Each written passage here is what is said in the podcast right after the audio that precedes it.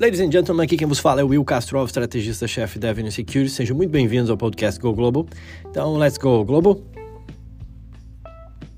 Dogs of the Down, uma estratégia para uma carteira de dividendos. Bom, antes de falar sobre a estratégia, eu tive recentemente no show da cantora britânica Florence The Machine. Não sei se vocês já ouviram falar dela, mas fica aqui a dica. Eu não sou um grande fã do trabalho dela, tá? não sou um grande conhecedor do trabalho dela, mas ela tem boas músicas.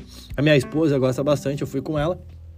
E aí, realmente, eu vi uma cantora com uma voz potente, é, especialmente ao vivo, né? E quando ela pulando, correndo no palco e tudo mais. Então você tem que respeitar quem consegue manter o fôlego e o tom. Uh, mas tem uma música dela que fala o seguinte, né? The dog's days are done, the dog's days are done, the horses are coming, so you better run. Run, run faster, né? A música. Uh, bom, com esse conceito e essa ideia em mente, eu começo esse episódio chamando atenção para Dogs of the Down, né? As quais podem potencialmente se tornar cavalos interessantes aí, né? Ou seja, the horses are coming para quem quer montar uma carteira de dividendos no mercado americano. Será que the dog's days are done, né? Os dias de cachorro se passaram e essas ações podem virar horses? Enfim, não entendeu? Então calma aí, vamos, vamos entender melhor. Em suma, tá, a estratégia Dogs of the Down nada mais é do que uma estratégia de seleção de ações dedicada para escolher aquelas com o maior pagamento de dividendos, que componham o índice Dow Jones. O conceito geral é alocar o dinheiro de uma forma igual para as 10 ações com o maior dividend yield entre as 30 componentes do Dow Jones. Esse conceito de montar uma carteira a partir de um indicador né, relacionado a, a, dividendos, ele não é novo, tá? Mas essa estratégia específica ela se tornou popular em 1991 com a publicação do livro de Michael B. O'Higgins, Beating the Down. No livro, o O'Higgins um, também cunhou esse nome Dogs of the Down. E qual que é a lógica né, dessa estratégia? Esmiuçando, né? Primeiro a gente tem que lembrar o que é o indicador Dividend Yield. Às vezes a gente fala bastante, mas vamos relembrar o que é o Dividend Yield. Ele nada mais é do que o valor percentual pago pela empresa para os seus acionistas sobre a forma de dividendo nos últimos 12 meses. E aí, proporcionalmente isso ao valor da empresa. Relembrando da fórmula, a gente tem dois vetores, né? A gente tem o numerador, que são os dividendos pagos pelas, pela empresa nos últimos 12 meses, um valor financeiro em, em dólares, por exemplo, 1 dólar, 2 dólares, 3 dólares. E você compara esse dividendo ao preço da ação, 10 dólares, 20 dólares, 30 dólares, por exemplo. A ideia é que empresas tradicionais, as chamadas blue chips, né, tais quais as que compõem, por exemplo, o Dow Jones, elas tendem a não mudar muito a sua política de pagamento de dividendos de forma muito recorrente. Em contrapartida, então, ou seja, o numerador ele fica mais fixo, em contrapartida, o preço ele é uma variável que oscila todos os dias, né, dia após dia, no mercado. Então, se as empresas de grande porte mantêm a sua política de dividendo, a oscilação ou o nível de dividend yield, ele seria decorrente essencialmente da movimentação do mercado, da interpretação do mercado sobre aquelas ações, do preço da ação, essa é a verdade. Logo, empresas com maior dividend yield representariam, em teoria e segundo essa estratégia, uma boa alternativa de alocação. Tá, William, como é que eu coloco isso em prática? A ideia da estratégia é tornar a escolha de ações super fácil, super simples a execução, tá? Então, você limita o universo de análise, em vez de você olhar todo o mercado americano, você olha só as empresas do, do Dow Jones Index, que são 30. Então, você já simplifica muito o processo de análise. Você restringe a 30 ações e, a partir disso, no fechamento do ano, você lista as ações com os 10 maiores dividend yields e investe uma quantia igual em dólares em cada uma delas. Supondo 10 mil dólares, mil dólares para cada uma das 10 ações. Simples assim. Passado um ano, você apenas repete o mesmo processo. Você carrega aquela carteira o ano inteiro, chega no final do ano, faz de novo, repete esse processo, calcula o dividend yield das 30, uh, das 30 ações do Dow Jones, vê as 10 maiores e rebalanceia a sua carteira assim, tá? E, mas e aí, esse negócio funciona? Bom, como uma teoria, ela ganhou alguma repercussão no mercado, existem alguns sites que acompanham essa estratégia, tá? Em especial o site www.dogsofthedown.com. Ele apresenta uma série de dados a respeito do tema, com performance, composição histórica, que podem servir como um ponto de partida para um estudo mais aprofundado aí para vocês. Né?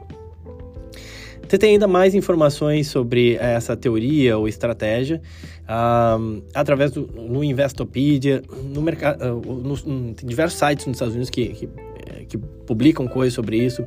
É, eu deixei links, tá? Para tudo que eu estou falando aqui, tem links lá no, no, post, no Insights Avenue, no post você encontra os links, então fica mais fácil. Tem um artigo, inclusive, do David I. Templeton, que é, um, é disponível no Seeking Alpha, que também faz considerações interessantes e fica como uma sugestão de leitura e estudo para vocês, investidores. Não vou falar aqui da performance para não parecer é, algo promissor, digamos assim. A gente sabe que renda variável sempre oscila, sempre tem riscos. Então, para evitar problemas de compliance ou de parecer estar prometendo algo, não vou falar aqui de performance. Vocês deem uma olhada lá nos links que eu passei para vocês para saber se funciona ou não essa teoria e até para estudar mais essa teoria. Mas aí, olhando para como é que ficaria essa carteira para 2023, eu postei uma tabela lá no Insights no post completo também. O site Dogs of the Down apresenta a versão deles da, dessa carteira. Então são 10 ações. Vou falar aqui das 10 ações. Seria a Verizon, que hoje tem um yield de 6,62, segundo o site. A, a, a, empresa química Down. Você teria a Intel, Walgreens, 3M, IBM, Angen, Cisco, Chevron e JP Morgan Chase, tá? com yield que varia de 6,62, o yield mais alto dessa carteira, que seria da Verizon, até o mais baixo, JP Morgan, com 2,98. Importante que, obviamente, não é uma recomendação para comprar ou vender essas ações, tá? É só um exemplo para fins de ilustração. O desempenho passado não pode ser indicativo de resultado futuro também. E investir, obviamente, sempre tem riscos né, de lucro ou de perda também, independentemente da estratégia selecionada. Mas é uma estratégia interessante para quem quer começar a estudar para como montar uma carteira de dividendos. E convém também fazer umas ressalvas. Apesar da aparente simplicidade, tem alguns pontos importantes. Essa carteira hipotética, ela desconsidera o perfil do investidor. Então tem investidores que não têm perfil para investimento em ações, as ações chacoalham, as ações sobem e descem também. Então respeita o seu perfil de investidor. O objetivo desse podcast, o objetivo do post, foi somente apresentar uma estratégia, mostrar para vocês a existência, tá? Uma forma de estudar o mercado americano. Nada do que foi comentado aqui deve ser considerado uma recomendação de investimento.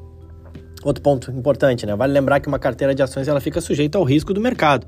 Então, quando o mercado como um todo cai, as ações podem sofrer também. O risco oriundo, né, de um evento de grave instabilidade, conforme a gente viu o corona e as ações derreteram, isso acontece, tá? E mesmo uma carteira com 10, 15 ações pode sofrer. E por fim, essa é uma estratégia que apresenta, obviamente, limitações em termos de diversificação de investimentos e correlação de ativos. Né? Veja, por exemplo, que não tem nenhuma consideração aí acerca do risco de alocação elevada em um único setor, por exemplo. Né? Ela não leva em consideração isso. Então, uma estratégia simples, fácil de entender, mas com algumas limitações. Bom, saindo da teoria de Dogs of Down, também é importante comentar, né? Uh, semana carregada, né? Passamos a primeira semana do ano, qual tradicionalmente é carregada por indicadores econômicos. Para não ficar enfadonho, só chamei atenção para o payroll, que saiu na semana passada. Apesar da criação de empregos maior do que esperado e da taxa de desemprego ter surpreendido, vindo menor do que esperado, o mercado focou suas atenções nos salários. E aí, na sexta-feira, inclusive, a gente viu a bolsa, as bolsas americanas repercutindo positivamente o payroll, né, depois da divulgação dos dados. Por quê? Porque o principal componente de preocupação do Fed hoje, do Banco Central Americano, recai nos salários. Porque a continuidade de aumento de renda dos trabalhadores reforça o seu poder de compra e isso tende a retroalimentar a inflação.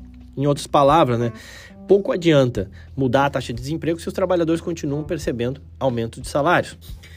E aí, por esse motivo, o dado ele foi visto como super positivo pelo mercado é o aumento de salários menor do que esperado, reforçando a tendência aí de desaceleração de aumento de salários. Eu postei até um gráfico que mostra isso e isso foi visto como positivo. Uh, e bom, e, e, todas aquelas notícias que a gente vê, né, de demissões, várias empresas citando demissões nos Estados Unidos, né? Como é que a gente explica isso, William? Bom, as notícias de demissões, elas, de fato, elas não têm gerado um efeito imaginado nos dados de emprego. E a explicação para isso, na nossa visão, é que essa pujança na contratação né, e na criação de postos de trabalho, inclusive taxa de desemprego diminuindo, criando mais postos de trabalho que estava sendo esperado, ela vem exatamente das empresas menores. Então, as empresas maiores estão cortando postos de trabalho, mas as empresas menores seguem contratando. Em especial o setor de leisure, ou seja, lazer, o qual, nesse dado da sexta-feira passada, apresentou criação aí de 67 mil postos de trabalho, ou seja, 30% da criação de postos de trabalho foi em leisure. E aí você tem pousada, hotel, restaurante, bar, que vai expandindo, vai contratando, e isso ajuda a explicar um pouco desse aumento de postos de trabalho e queda da taxa de desemprego. Enfim, Olhando para o mercado, tá? A gente segue na mesma toada em 2022. Riscos elevados para o mercado de ações na esteira de desaceleração da economia americana e impacto nos resultados das empresas. Nesse sentido, nessa semana agora que se inicia, a safra de balanço começa e aí a gente vai começar a ver, olhar um pouquinho melhor para as empresas, como é que elas saíram, em especial os bancos. Na sexta-feira 13 tem divulgação do JP Morgan, Citi, Wells Fargo, Bank of America, enfim, os grandes bancos americanos divulgando seus resultados próximo episódio aqui eu vou falar exatamente das expectativas que a gente tem para essa safra de balanços que se inicia aqui nos Estados Unidos, tá bom?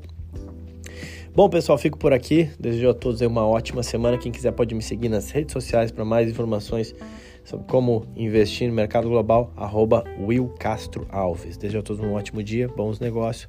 Aquele abraço.